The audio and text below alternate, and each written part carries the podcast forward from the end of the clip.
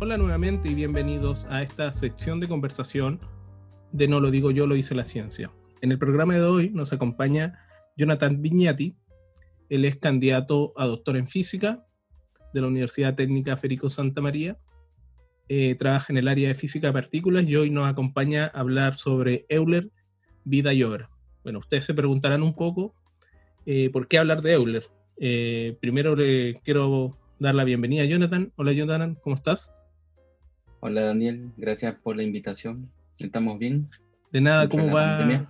Claro, ¿cómo está el confinamiento? Bueno, estamos eh, tratando, tratando de, salir. Tratando de salir, de, salir, de, seguir avanzando, de no perder la cordura. Claro, eh, son épocas complicadas. Bueno, en la ciencia uno trabaja harto encerrado, pero igual es complicado, ¿no? Para ti trabajar desde tu casa. Eh, sí, sí, sí y no, pero más que, más que sí, sí. Es complicado. Pero ya, eh, la, los científicos siempre, como veremos en la vida de hoy, siempre hemos tenido, siempre se han tenido eh, históricamente problemas durante su trabajo y la capacidad justamente que debemos, se, se aprende es trabajar bajo presión.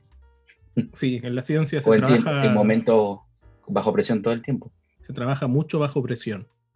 Eh, Jonathan, nosotros ya vamos a hablar de Euler, este matemático, y la gente quizás se pregunta un poco eh, por qué Jonathan eh, va a hablar de un matemático si él es físico.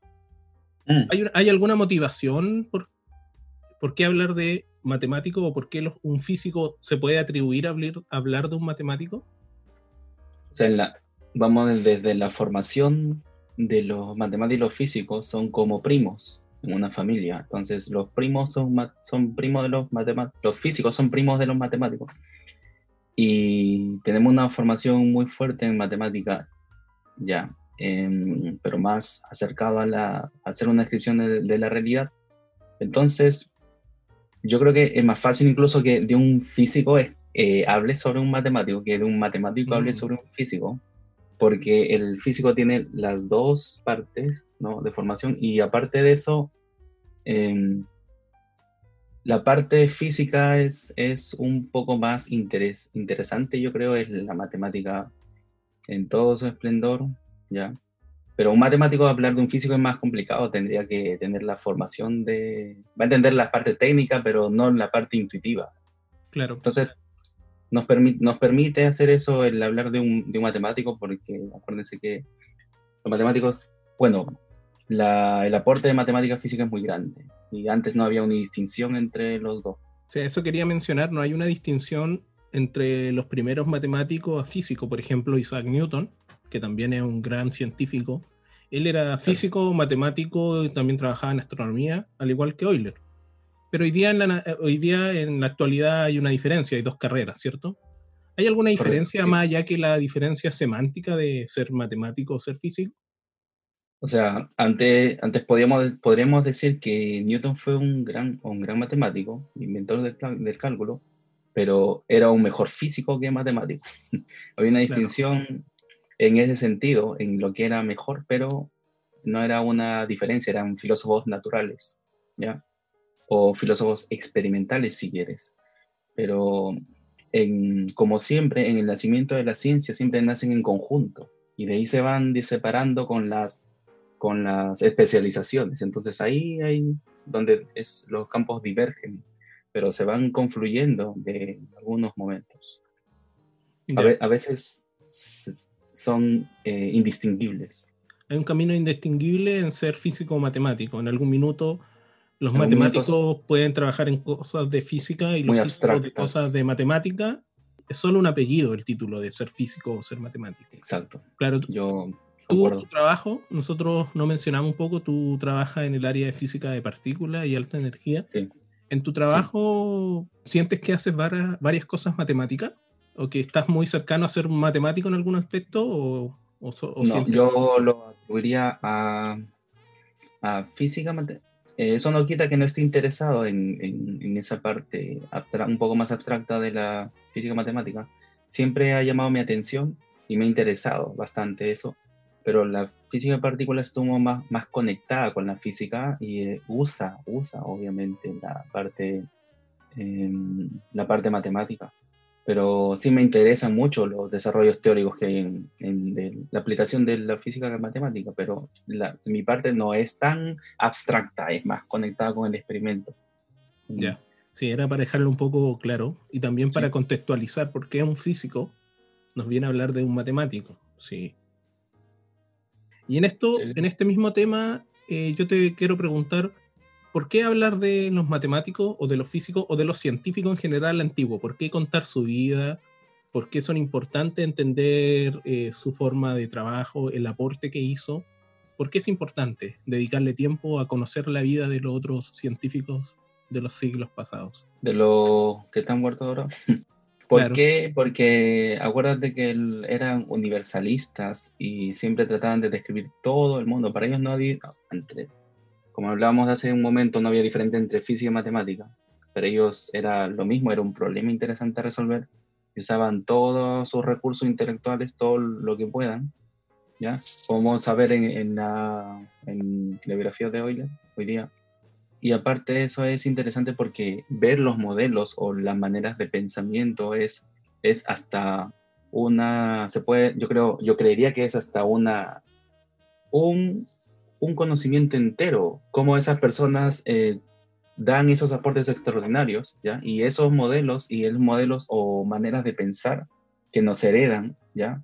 Se, a veces se olvidan y se pueden resolver problemas de ahora con métodos o métodos de pensamiento que antes existían, que se han ido perdiendo por la, por justamente por lo que pasó que los matemáticos y los, los físicos se separan porque la especialización hace que se olviden esas cosas que eran universales antes, que eran naturales, que permitía resolver más alta gama de problemas. Claro, de por hecho, eso es interesante.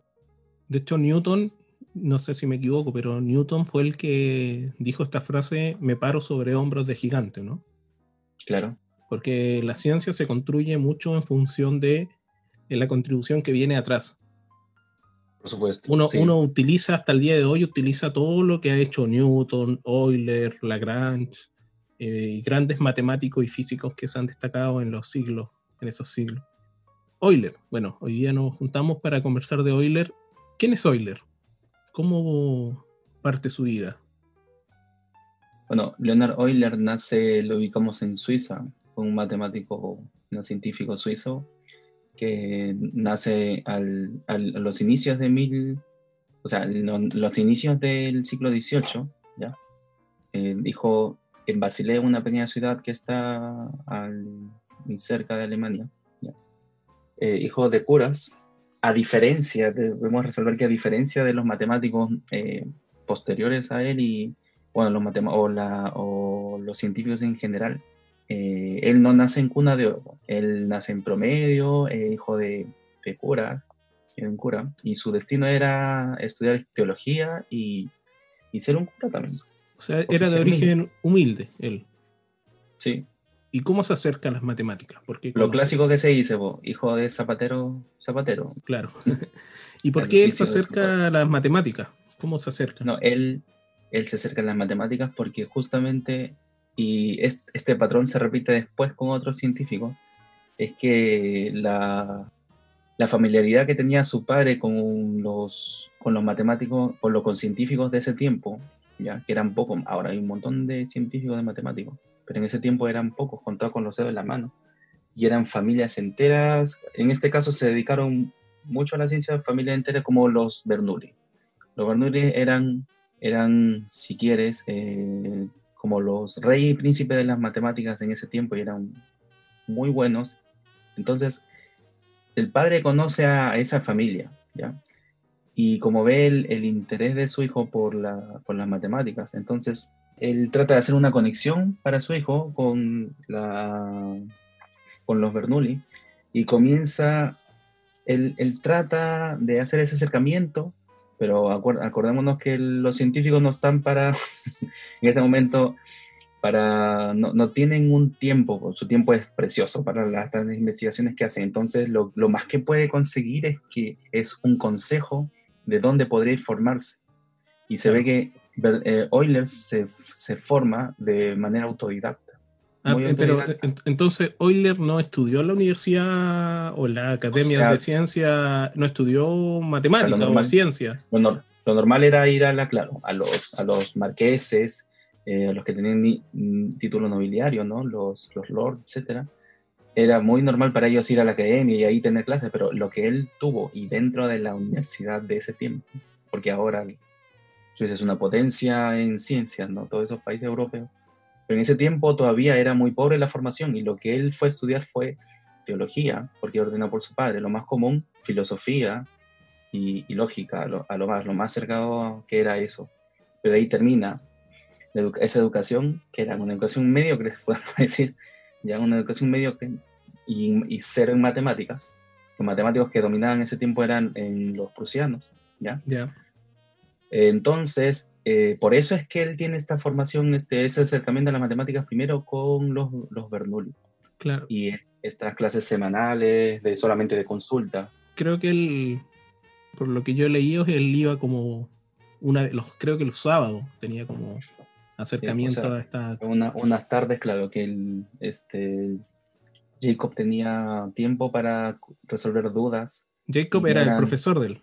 Era el, prof- el- como el instructor, ¿no? Y él, el él es el padre de Daniel Bernoulli, el mismo que uno ve en la termodinámica, ¿no? ¿O no es el padre? No, ese vendría a ser el, el tío. Johan vendría a ser el. Claro, que hay que mencionar que los Bernoulli eran una familia de, creo que alrededor de unas tres o cuatro generaciones de puros matemáticos, ¿no? Él, claro, él se encontró con la tercera generación de matemáticos de Bernoulli. Lo, siempre eran Jacobs, Nicolás Y, de- Daniel, y durante esa época, durante su formación de matemático, ¿él hace algún aporte a la sociedad desde, ese- desde esa infancia? Creo que él entra a estudiar a los 15 años a la universidad. Eh, No, ¿Él hace algún aporte en la O sea, él, él, lo que, el aporte que hace en ese tiempo, de los 15 a los 20 años, porque a los 15 termina la universidad, o sea, sale Ah, de la los 15 casa de formarse a los 13, se matricula, tiene esa formación de, de- de- de lenguas y, ¿no? y teología, porque eso era su destino.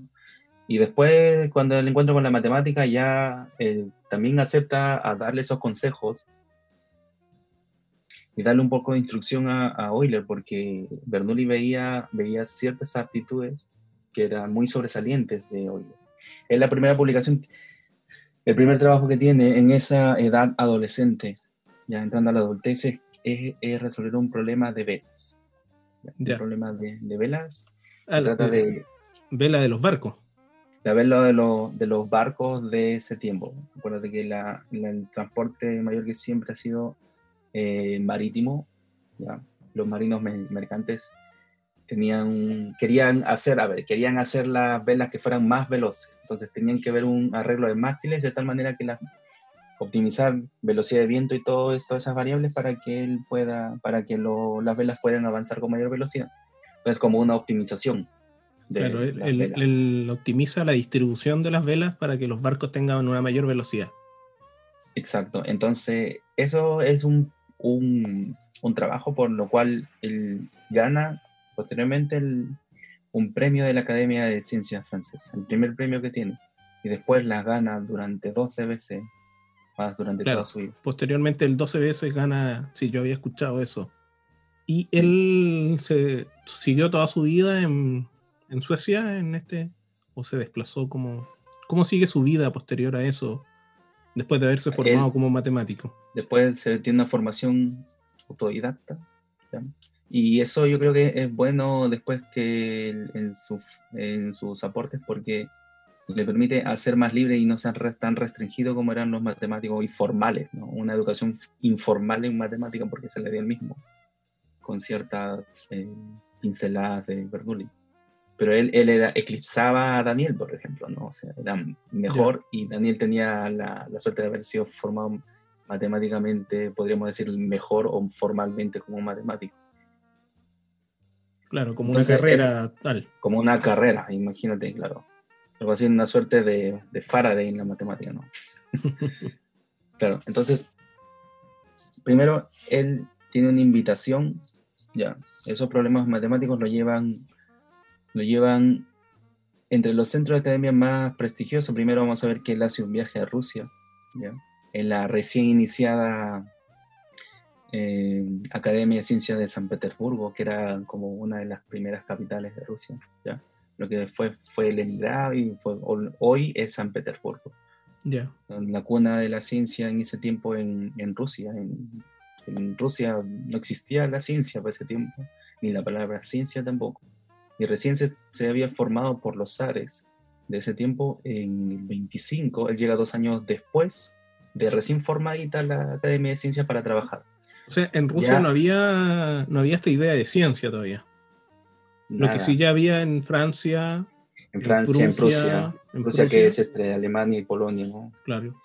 Y en Londres también, ¿no? Londres, que era la otra academia de ciencia. Esas eran las mayores del mundo, eran las que dominaban los matemáticos y, científicos. Bueno, Newton ya había estado en Londres, entonces claro. ya, tenía, ya se estaban estableciendo como escuelas muy grandes de físicos matemáticos. Entonces, en esta escuela, ya en la Academia de Ciencias, ya trabajaba los hermanos Bernoulli, Nicolás y Daniel ya estaban ahí.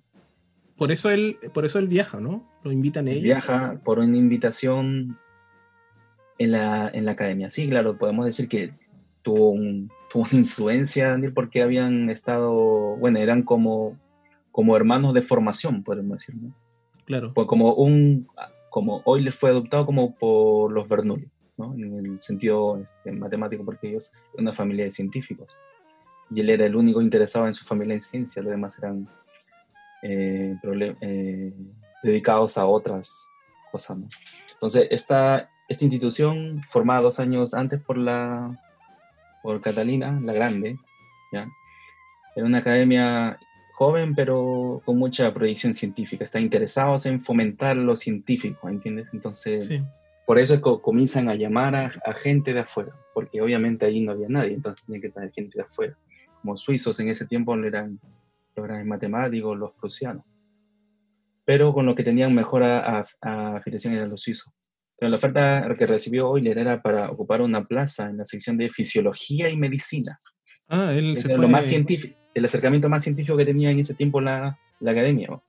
Claro, o sea, él, no fue a... él entró a, una cátedra de medicina, no de ciencias naturales o de Era... filosofía de la ciencia natural. Exacto, o, matemática, ¿no? Era filosofía de la ciencia, en filosofía natural como un físico o como se conocía la física antes, o, matemático.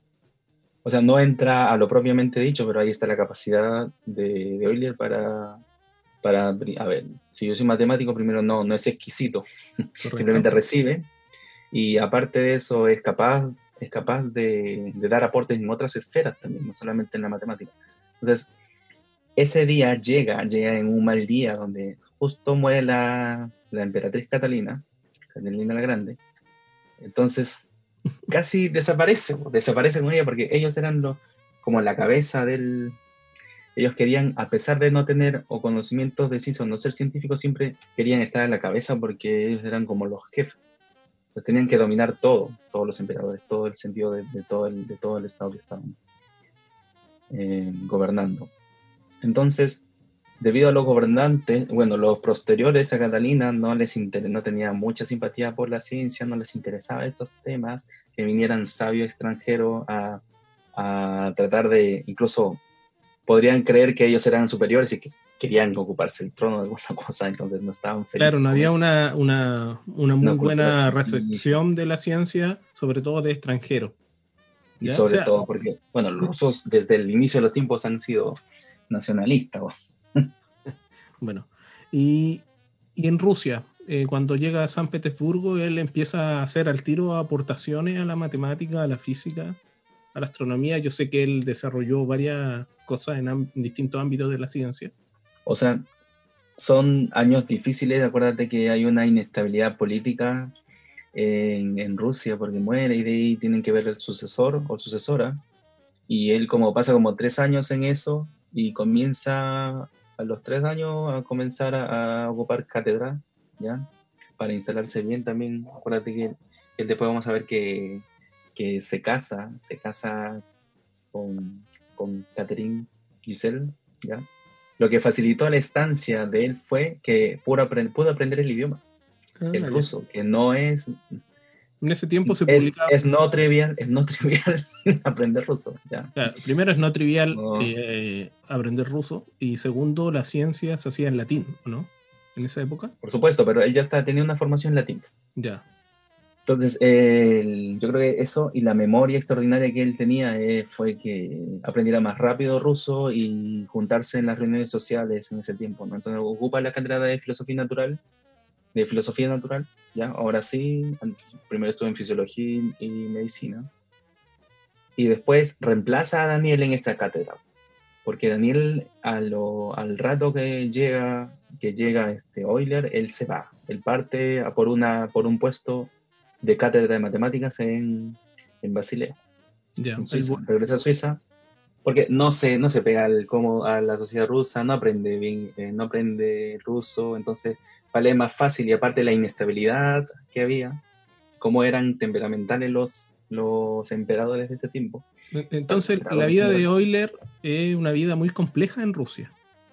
La que. Eh, es compleja en el sentido de, de su mismo trabajo, ya. y es compleja en el sentido de que él tiene que, que sortear todas estas dificultades que tienen con el gobierno, inestabilidad de trabajo, imagínate, cualquier momento lo pueden echar, si es que los nuevos gobernantes no simpatizaban con la ciencia y con los extranjeros menos, pero él cae bien porque, aparte del carácter que tenía empático, tenía este, hablaba el idioma, entonces cuando hablas el idioma ellos, ellos te aman. Entonces- y él, él eh, ahí en Rusia creo que desarrolló algunos trabajos interesantes. Por ejemplo, él se dedicó a hacer los mapas de Rusia, ¿no? Sí, sí, eh, sí, trabajó en astronomía efectivamente y trabajó haciendo la cartografía del, del mapa de Rusia. Ahora vemos que Rusia es, ocupa dos continentes, ¿no? El, el asiático y el europeo. Y entonces tenía que dar grandes vistazos así, grandes y usar mucho visualmente, construir mapas y también eh, de observaciones astronómicas, trabajó como astrónomo. Entonces, eso hace que él, posteriormente ese esfuerzo que de casi 10 años pierda la visión. Pero veamos un poquito, un poquito la, los trabajos que tuvo, la producción científica que, que tuvo en, en el área de matemática en, en Rusia.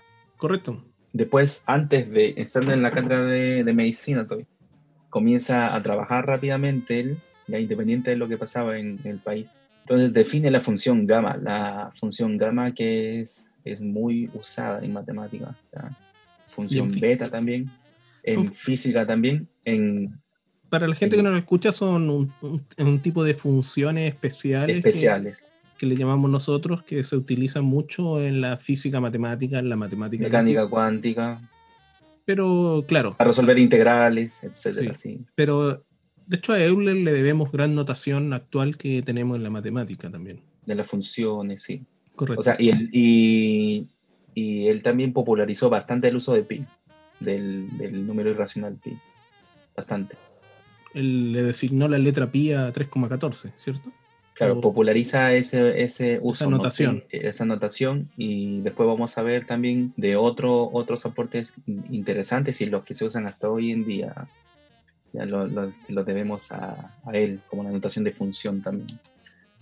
Entonces, eh, después introduce la función gamma, la función beta, otra función especial también. Después, la Academia de París propuso un problema relacionado con la astronomía. Euler se concentró y ahí, se, bueno, se concentra de tal manera, o sea, resuelve, es que él para resolver los problemas tenía mm, algo especial. Siempre se concentraba y daba todo, todo el trabajo que pueda dar a ese problema. Entonces, eh, algo como llamaríamos en ese tiempo obsesivo-compulsivo, yo creo, porque siempre tenía la pluma a mano y siempre tú lo veías escribiendo. Él iba a las óperas y no, no escuchaba, eso era en Berlín, después vamos a ver que cuando regresa a Berlín lo llevaban, ¿no? Obviamente. Y él, no, él estaba escuchando, no le interesaba escucharlo, pero no le gustaba, y estaba calculando, con pluma y tinter. Estaba Claro. calculando ahí, No perdía el tiempo. no perdí el tiempo para nada, en todos lados siempre. Y aún así tuvo tiempo siempre para la vida familiar y, y hacer todos los, todo lo- la burocracia que se hace en, en una academia de ciencias de un país entero, ¿no? Entonces era polifacé- polifacético y muy capaz para tener todas las áreas en producción. Entonces, veamos, eh, sigamos con los aportes haciendo ese, Eso. Claro. Pequeña reseña. no, me, me interesa eso que nos, nos profundice un poco qué otro aporte hizo durante su vida En Rusia. en Rusia, en San Petersburgo. Ya. En, en la, Academia, la Academia de Ciencias publicó las primeras pruebas del teorema de Fermat, es un teorema que te- eh, la demostración de ese teorema es importante en la matemática, ya, propuesto por Fermat en, en 37, 1736, como 10 años después de que llega, demuestra la infinitud de los números primos. Sabemos que los números primos, hasta ahora los matemáticos siguen calculando números primos, pero él demuestra que son infinitos los números primos siempre imponiendo su originalidad en todo por donde pasaba. ¿no? Y después esto da origen a la teoría analítica de números. Claro. Ese mismo año da una prueba de la irracionalidad del número E. El número E es un número trascendental. ¿ya? Y él da prueba de que es irracional. Explica un poco a la gente, ¿qué es el número E? ¿Cómo la El gente número-? El número E es un número trascendental, se conoce como número trascendental, y él demuestra que es irracional. ¿Qué quiere decir irracional? Como pi, que no se puede expresar como una fracción. Ya. Cualquier decimal, o sea, hay decimal, yo lo puedo expresar como una, una fracción, eventualmente, en base de 10 o en base de 9, ¿ya? Pero este, los números irracionales no se expresan número- en fracciones, simplemente simples son decimales y tienen cifras, pueden tener tantas cifras, tienen, hasta ahora se sigue calculando, computadoras calculando los- la cantidad de cifras significativas que tiene pi, ah, ahí las- también pueden calcular las, el número de cifras significativas que tiene eh, el número de ¿Y en la actualidad dónde ocupamos este número? Para que la gente sepa que la- lo importante que es, porque tú mencionas que Euler eh, encuentra este número, le- gracias a él tenemos este número, le designa todos estos decimales, pero en la actualidad ¿dónde lo vemos? ¿Por qué es importante? ¿O ¿Por qué uno podría O sea, llamar importante a estos números? El número E, acuérdense que vivimos ahora en una época de pandemia y una forma de modelar el número creciente, incluso de bacterias, en este caso de, de contagios, porque se habla de, de aplanar la curva, porque la curva que quieren aplanar es la exponencial con la cual se disparan los contagios, y esa exponencial es un E, es una función E a la X. Entonces, ese E, es- esa, esa base, es un número entero, un 2,718 que se va hasta el infinito. Ese número ya no le escriben así, simplemente ponen E, pero eso es una función que va creciendo rápidamente. Rápidamente. O sea, está, pre- rápido. está presente en, en los modelos estadísticos, Está presente está en presente en, los toda modelos de población, en, to- en todo el, en todo el Dinámica. trabajo que hace. estadística, en toda la Claro. matemática. Y la base del logaritmo natural, que es el logaritmo en base E. Entonces, hay un...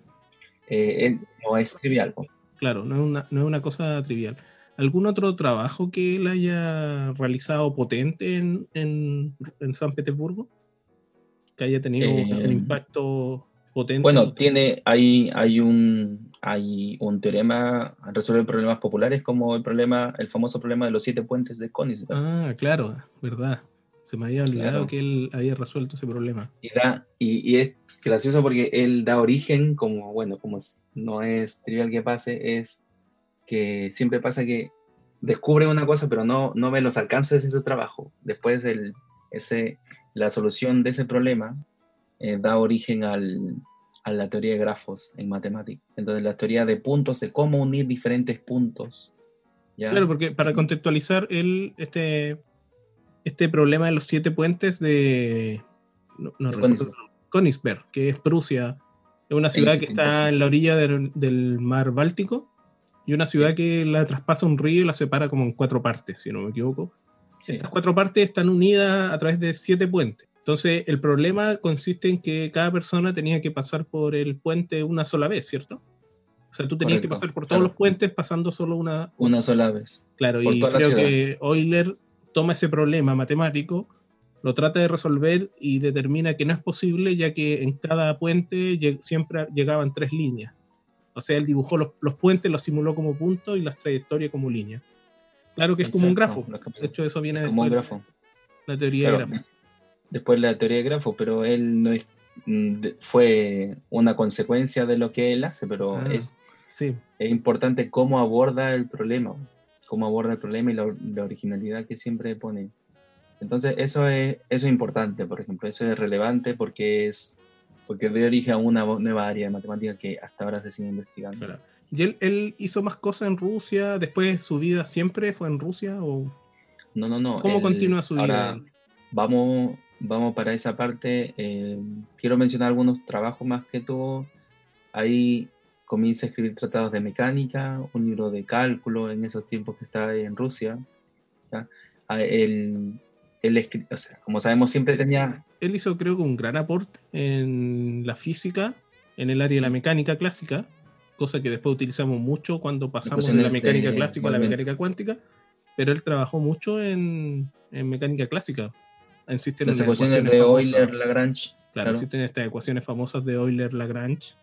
Y de hecho, Lagrange y otros matemáticos franceses, grandes matemáticos físicos, los citan a él. Dicen que para aprender, para poder estudiar, para poder saber cosas, hay que leer a Euler en esa época. Siempre, siempre era. Yo creo que eh, sí, sí, él, él va, él es capaz de explicar lo complicado eh, de manera sencilla. Tiene un- una facultad, una aparte de la memoria prodigiosa que tenía, una facultad para, para penetrar en el problema y resolverlo. Pero lo, es importante también, y con esto eh, pasamos a la vida en Berlín, es que las publicaciones del contenido de los trabajos que tenía en la revista, había una revista científica, ya, una revista científica en, en la Academia de Ciencias de Rusia, y de hecho eh, la Academia de Ciencias de Rusia en su nombre en latín era el nombre de esta revista. Era comentario académico de la ciencia imperial, Claro. y la mayoría de estos trabajos eran dados por Euler. La mayoría, si no eran todos.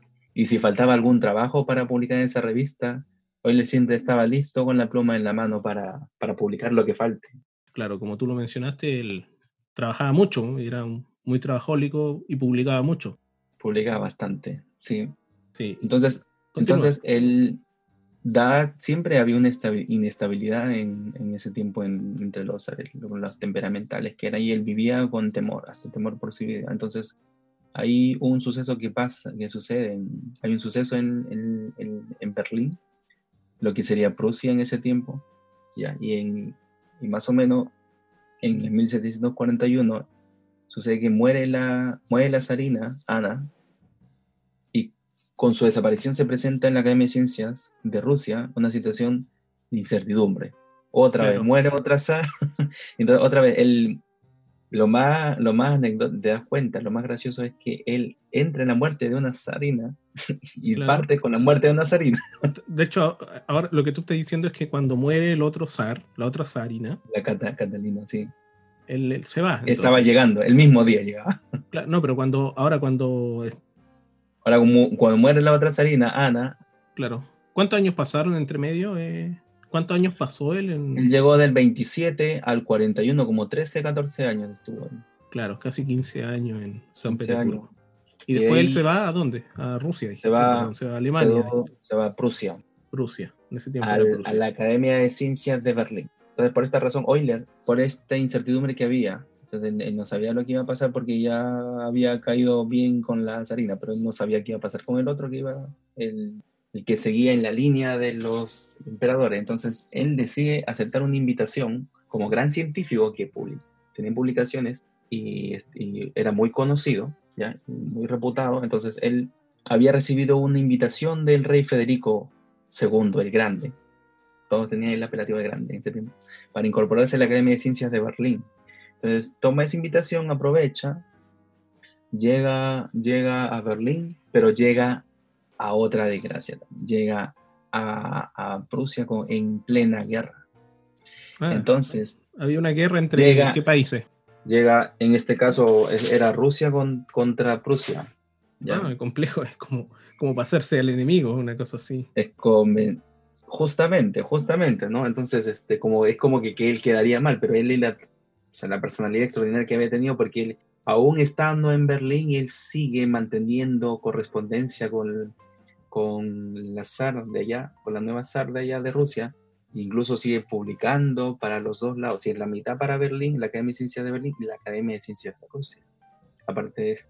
Entonces, era- él seguía yo creo que quería ase- asegurar la estabilidad. O sea, si acá estamos en guerra y pasa algo, eh, podría retornar ahí, ¿no? donde yo estuve y, y aporté bastante a la sociedad de Rusia porque Creo que ahí hay también- una- un aporte importante cuando él escribe, estaba en Alemania y él escribe a Rusia, ¿no? Hay un libro por ahí que es muy famoso, ¿o ¿no? De O las sea- cartas de la princesa, algo. Sí, sí, sí. Ahora va- vamos, vamos en, ese, en esa dirección. Entonces, él llega en este clima caótico a Berlín. Eh, la academia había sido creada en 1700. El, director, el primer director fue Leibniz. Leibniz siempre, incluso él, Leibniz apoyó para la creación de la Academia de Ciencias de Berlín. Leibniz, De el Rusia. inventor del cálculo, o uno de los inventores del cálculo. El coinventor de Claro, ahí, sí. ahí hay un conflicto para que la gente lo sepa. Cálculo diferencial fue inventado por Isaac Newton, Y pero en la misma época había un conflicto No. de que el otro alemán también lo había, lo había inventado. O sea, el inglés y el alemán, ¿no? Entonces, Claro, hay, hay una lucha. Claro, de hecho, Newton espera que Leibniz muera para publicar como suyos el, el cálculo. es hasta la muerte. Entonces, eh, Leibniz estaba interesado en, en que, en que propa- propagar las academias por todo el mundo. Por más que eh, no, no hubiera nada de cultura científica en Rusia, él, este, él, él ve hasta como una ventaja crear la Academia de Ciencias en Rusia, a pesar de que no había ningún científico, ni nada interesado, o sea, interesado poco a pocas personas. Y a la raíz de la llegada del trono de Federico II, en el 40, o sea, un poco antes que llegara Euler, este, este señor que estaba en guerra, Federico II, cuando llega al trono y se ocupa de levantar la Academia de Ciencias de Berlín que estaba, que estaba caída, que no tenía producción, no estaba tan bien como ahora estaba la Academia de Ciencias, a, a pesar de haber sido creada 25 años antes. En 1700, entonces tenía tiempo ya, tenía como 40 años, pero estaba de mala racha. O sea, no había nadie que levante. Entonces, una vez más, Euler va a poner los hombros para levantar científicamente una academia más, ¿no? Un extranjero viniendo a rescatar a, a los, primero a los rusos y ahora a levantar una Claro. academia de ciencias en Berlín. A Justo iba a comentar lo mismo, que en Rusia va como a crear, es hacer parte de, fundas, hacer, de fundar, hacer ciencia ¿no? de fundar lo ciencia. que es la ciencia en, en Rusia. en Rusia. De hecho, tú, tú comentaste, yo así lo había leído alguna vez. Antes de Euler en, en San Petersburgo, en Rusia, no se conocía la ciencia. No, no había ni la palabra. ¿no? Ahora hay, ahora está la Academia de Ciencia de Rusia, se ven, o sea, ahora ya sa- sabemos lo que es, pero los inicios fue por un extranjero. en Alemania igual pasó lo mismo, entonces. En Alemania pasó lo mismo. Entonces, él va a levantar dos naciones y, y- y en su estancia, re- repito que él, él sigue la producción científica para los prusianos en Berlín y sigue publicando, mandando sus publicaciones en nombre de la Academia de Ciencias. Sigue levantando a dos instituciones. Imagínate, es el trabajo titánico que tuvo él. Entonces, para renovar, impulsar la academia, que hasta entonces había tenido una, una actividad muy, muy reducida. eh, lo que hace Federico, lo que hace Federico es, es traer científicos. Entonces trae al francés Maupertius, que es el, Al el- de la mínima acción. claro, el, el que enuncia el principio de mínima acción, muy usado en física. eh, ya, en Maupertius como presidente y contratando a personas más de gran prestigio como Euler, ¿no? Euler también va como reputado científico a salvar también a esta academia. Llega a Berlín, llega, en, en eh, llega y encuentra al pueblo sumido en la, en la, en la primera, en la primera guerra. Silesia se llama. Entonces, y no había ninguna actividad científica, toda la guerra, ¿no? Claro. Entonces, él, aquí viene lo que tú me mencionas, que él comienza a dar clases, vive como tres años de clases, igual no fue, a- no fue de inmediato el inicio científico, pero él da, ahí está la capacidad de, de divulgación científica que tenía Euler, que es de explicar conceptos complicados de manera sencilla para la gente profana en la ciencia, o sea, profana quiere decir que no se dedica a la ciencia. Claro, esa era otra característica importante que él tenía. Era un muy buen comunicador Divulgador, científico. comunicador científico. Muy, muy Él buen explicar comunicador. Él podía explicar una idea complicada a cualquier persona. Yo Claro. creo que eso era la capacidad de entender el problema o entender la, la ciencia a un nivel muy, muy profundo. Entonces, para ganarse la vida, porque todavía no tenía sueldo, comienza a dar clases a miembros nobles, o sea, princesas, ¿no? Con la princesa filipina, eh, el pa- la- que era una pariente del rey de Prusia, durante tres, tres años más o menos y más. Eh, tam- después, eh, por problemas que ya no le puede dar clase presencial, le da eh, comienza a cartearse, con, a darle clases vía carta. Entonces, le dio durante años las lecciones y al ser interrumpidas, ¿no? Bueno, comienza a cartearle y eso sale en tres volúmenes de, de una obra, una obra enciclopédica de física. Imagínate, solamente dar clase así. O sea, él produce en todos los sentidos, así no, siempre está dedicado a eso, a, esa labor. estos tres tomos se publican en Rusia entre los años 68 y 72. Cuando se calman las cuestiones, crea una renovada, otra vez este, se levanta la academia, él empieza a trabajar y está encargado de las actividades matemáticas. Y el otro científico francés, Maupertuis, eh, está como presidente. ¿no? Pero Maupertius no estaba siempre, no estaba siempre.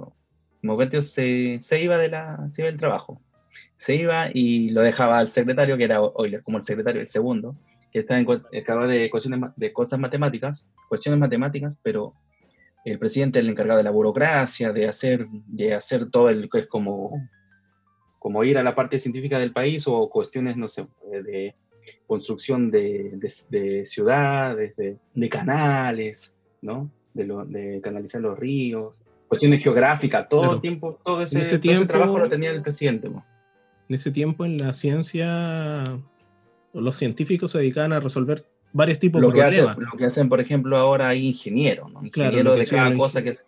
Pero en ese tiempo eran los, los, los, sabios o los científicos de la corte, ¿no? por eso eran cortesanos. Entonces, ellos eran los encargados de resolver esos problemas de, técnicos que podía tener el Estado. como, como minas, como, como esa administración de minas. ¿ya? Eh, ¿Él sigue trabajando en Alemania en algún minuto? sigue trabajando ahí. Eh, ¿Tiene alguna otra...? Le encomienda, más trabajo, o sea, le da más trabajo de lo que ya tenía. Le da nivelación de un canal, instalaciones de juegos de aguas, la dirección de una, de una mina de sal, diversión, de diversas cuestiones financieras implementación de juegos de azar para la gente, ¿no? Entonces, la lotería, por ejemplo. Entonces, él, le, por esos trabajos, eh, le pagaban, obviamente, ¿no? Entonces, yo creo que también encontraba cierta diversión en, en esos, trabajos, ¿ya? Entonces, ahora hay un, hay un problema que se presenta eh, hay un, comienza a presentarse problemas eh, con Federico. Federico, si bien quería, eso era lo más contradictorio, quería impulsar la ciencia, pero no era bueno con sus científicos. Comienza a despreciar a Euler. Euler para ese tiempo, maltrato ahí en... Claro, para ese tiempo Euler ya había perdido un ojo en, en Rusia por los trabajos astronómicos de, que necesitaban de gran observación de él por mucho, muchas horas y la cartografía del mapa de Rusia.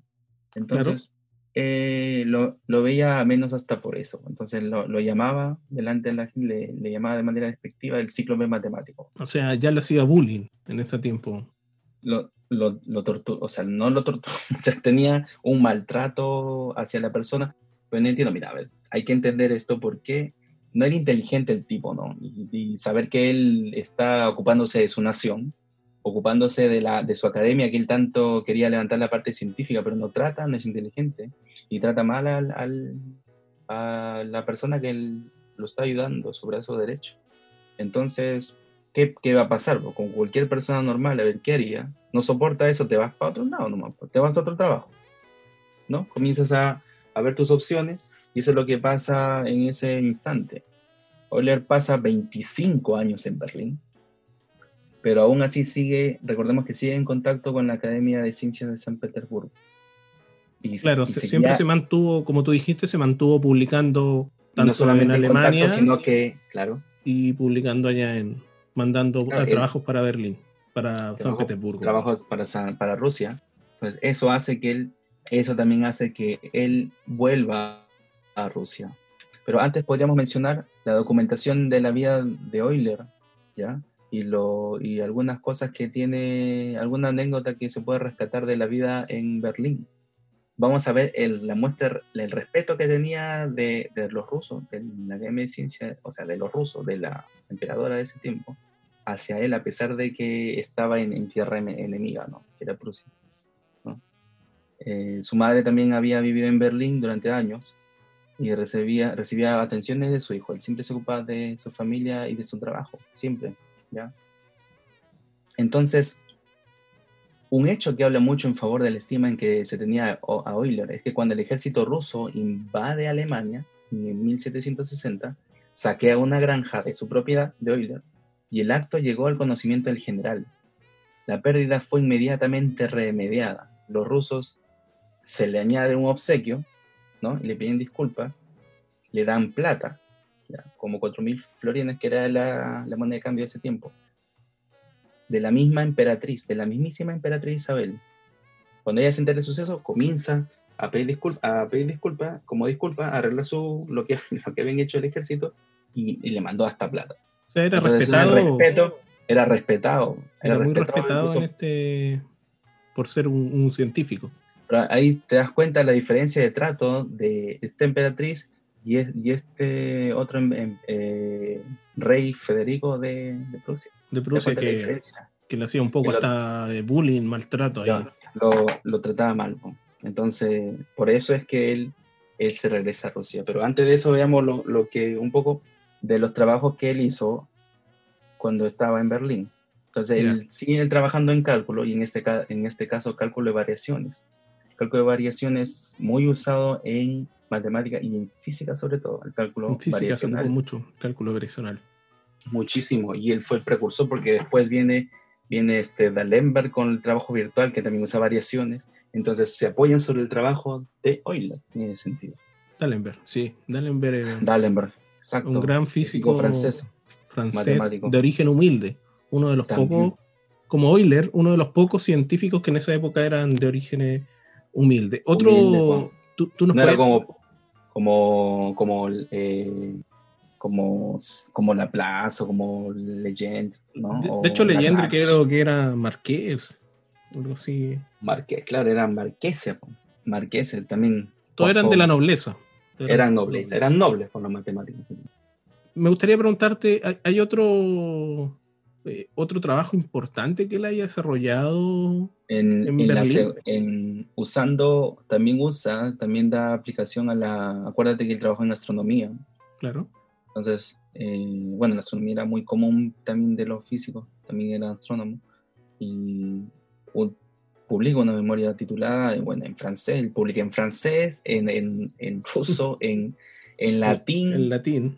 O sea, él, él, tenía la formación de latín, pues después aprende ruso, que no es trivial, pero como tenía una memoria muy grande, yo creo que eso ha sido para que él fácil aprenda eh, idioma. Entonces publicaba, no tenía problema en publicar en el idioma.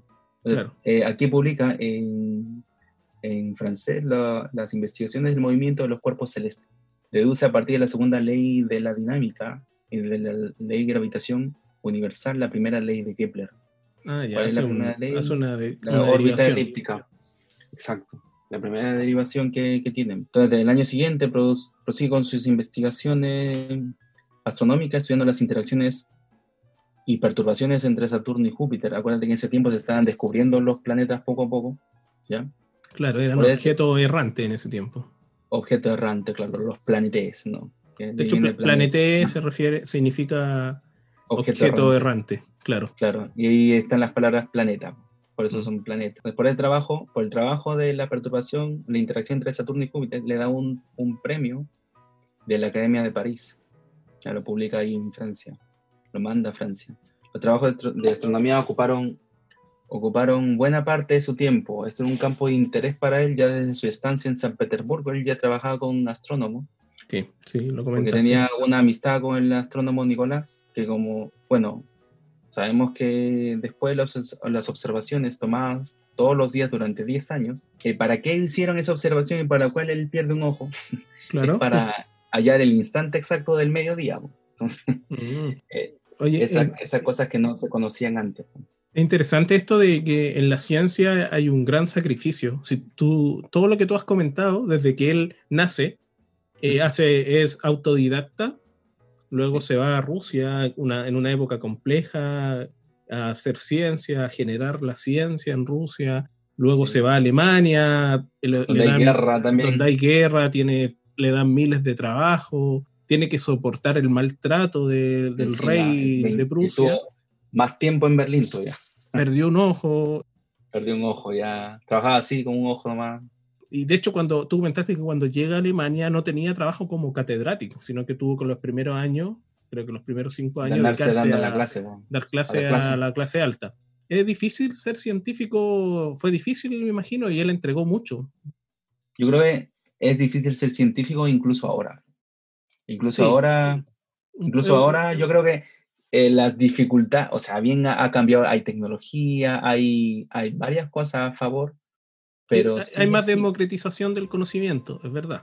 por supuesto, o sea, ahora la- el conocimiento no solamente es para la clase alta, como era antes, para los reyes, marqueses, etcétera, sino también llega a una mayor población, pues el trabajo científico sigue siendo, tiene la, incluso la misma dificultad, estamos en pandemia. Claro. De hecho, eh, tiene el trabajo trabajo científico, presión.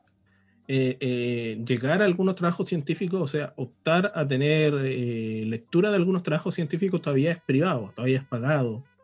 Aunque existen sitios, sitios alternativos donde Tú nos ayudan usar- a nosotros a piratear la información y que toda la gente pueda tener acceso. Nosotros en este podcast estamos de acuerdo con la piratería, así que no, mira. Oye, y para ir cerrando, no quiero gastarte mucho tiempo, no quiero ir que esta Vamos a la cosa larga, más importante. Sí, vamos a la cosa También tienes que trabajo que hacer, me imagino, y Sí. y tampoco queremos alargarlos mucho. Eh, ¿Cómo finaliza él su vida? ¿Se queda en Alemania? Vamos a mencionar dos cosas importantes en la cual, él, él, aparte de las obras, eh, la ecuación más maravillosa del mundo, la ecuación más bonita que encontró, la relación entre, que, que tengo aquí escrita, la, Claro. la, la- la E que había encontrado en la- el número trascendental, que es un irracional elevado a la potencia I, en, la unidad imaginaria, que es, I, es la raíz de menos uno. Que es una anotación que ocupa él también. Él, le Claro, que él notación. usa, él usa toda esta notación, sí, la I, el pi, el cual él este, propagó con mucha, popularizó el uso de pi, esta notación pi, que es un número irracional también, puro decimal, más uno, se demuestra que eso es igual a cero. ¿Qué Claro. tiene? Tiene el cero, Sí.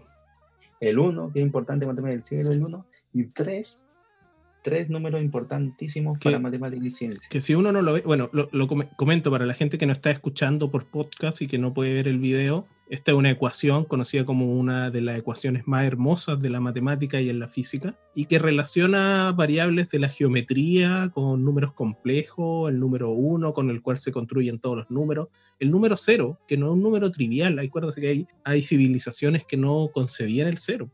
No, no, Yo- eso es y- muy cierto. Y él logra, logra un tipo de unificación de ramas, una cosa que en la física se hace mucho. Sí, exacto. Eh, claro, la unificación es, un- es una cosa que a nosotros en la ciencia nos siempre nos ha excitado un poco, siempre hemos tratado de llegar a la, a la unificación de las cosas. Y de hecho aquí les comento... Pero la parte, la parte, la parte humanista de la ciencia, yo creo que unificaron que la naturaleza no siempre esté comportándose así. Nosotros todo se quiere aglomerar en una sola cosa que sea Claro, puntual de la cual derivar las demás, ¿no? siempre queremos hacer eso. Eh, bueno, sigamos. Antes de Sí, entonces, eh, mencionar, tú estabas mencionando que esta, él inventó esta fórmula que es la más hermosa la, de... la de- la descubre, claro. la descubre esta igualdad eh, en 1747, a los 40 años, en Berlín. Entonces, eh, en Berlín se dedica igual a resolver problemas relativos a geometría elemental, por ejemplo, la demostración de fórmulas, de fórmulas para calcular áreas eh, de triángulos en función de sus lados, teorema, el famoso teorema de Herón. Después vamos a ver que también llega a un resultado no trivial que siempre se usa en geometría elemental, esto lo aprenden en el colegio, por ejemplo, que está aquí escrita y es una ecuación muy sencilla, ¿ya? Ah, de los- muy sencilla, sí, la- una relación de polígonos, ¿ya? que en todo polígono dice que el número de caras más el número de vértices es igual al número de aristas, o sea, el número de puntas del- de la figura poli- poligonal, más 2. Para todos los polígonos se cumple esa relación sencilla aritmética. claro. Llega ahí. Entonces llega a, publica otras obras que tienen que ser con análisis infinito. Euler es una persona que no solo trabaja en física, en matemática, en astronomía, tiene conocimiento teólogo, conocimiento de medicina. Ya mencionamos un poco que los Astrónomo. científicos de esa época se tenían que involucrar en todos los problemas de la nación. ya sea resolver un puente, o sea, los problemas ingenieriles que puede tener una nación. Porque en ese tiempo todavía la técnica no estaba, la técnica como tecnología me refiero, no está implementada en la educación. Y acá tú mencionas eso, él aparte hace algunas otras alguna otras aportaciones en geometría, en cálculo variacional. En análisis infinitesimal. Análisis infinitesimal, mencionaste ecuaciones diferenciales. Claro, eh, también no solamente eso, como está en la guerra, también, también hace trabajos en artillería. Wow. Eh, después hace, de, trabaja en fluidos, en lentes, ¿ya? En, o sea, en óptica, ¿no? En óptica. Claro. Eh, después hace trabaja en cálculo integral, diferencial integral, eh, diferencial, eso trabaja. Bueno, sigue trabajando en esos temas. Y después, después de los 25 años de maltrato en Berlín, se devuelve maltrato a, laboral. maltrato laboral por parte de un, bueno, del rey. Entonces está, se va a la segunda instancia y la última en Rusia, en la, parte del ocaso de su vida, lo, pasa...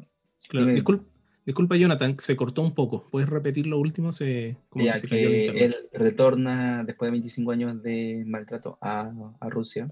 ¿Ya? Eh, la situación política fue eh, haciéndose más pacífica en Rusia. La zarina Catalina II eh, desea, desea mucho que, que, hoy le regrese para que siga la producción científica en la academia y hay una negociación, hay una negociación de sueldo y todo, y él le pone condiciones y ella dice ya. Por más que parecían imposibles, le, dice que ya. Claro. Muy, muy ventajosa, muy buena casa, unas condiciones espectaculares de salario, atractivas para que él se devuelva y va. Ni corto ni perezoso se devuelve a Rusia. Regresó a Rusia a mediados del verano de 1766. O sea, a mediados de estos tiempos más o menos en verano en Rusia al llegar al territorio, le da una gran bienvenida, una fiesta, ¿no? Una fastuosa bienvenida. Entonces, poco, poco después de que llega en 1766 a Rusia, pierde la visión del ojo sano. O sea, queda ciego. Se queda, se queda ciego, le da catarata. Entonces ya estaba ciego, ya eh, parece que tiene una operación pequeña que le, que le, saca un poco la catarata, pero igual queda el ojo queda mal. Entonces queda ciego ya, Pocos años más tarde, en 1773, como 12 años, 66, 73, un poquito después, en viuda, y se vuelve a casar con la hermanastra de su difunta esposa. Pero él, él, una vez que queda ciego, ¿sigue trabajando en ciencia o se Sigue trabajando, él, no se jubila, él, al contrario. Vamos a ver que la mitad del trabajo que produce, incluso estando ciego, o sea, la mitad de todo el trabajo la hace estando ciego, produce más incluso.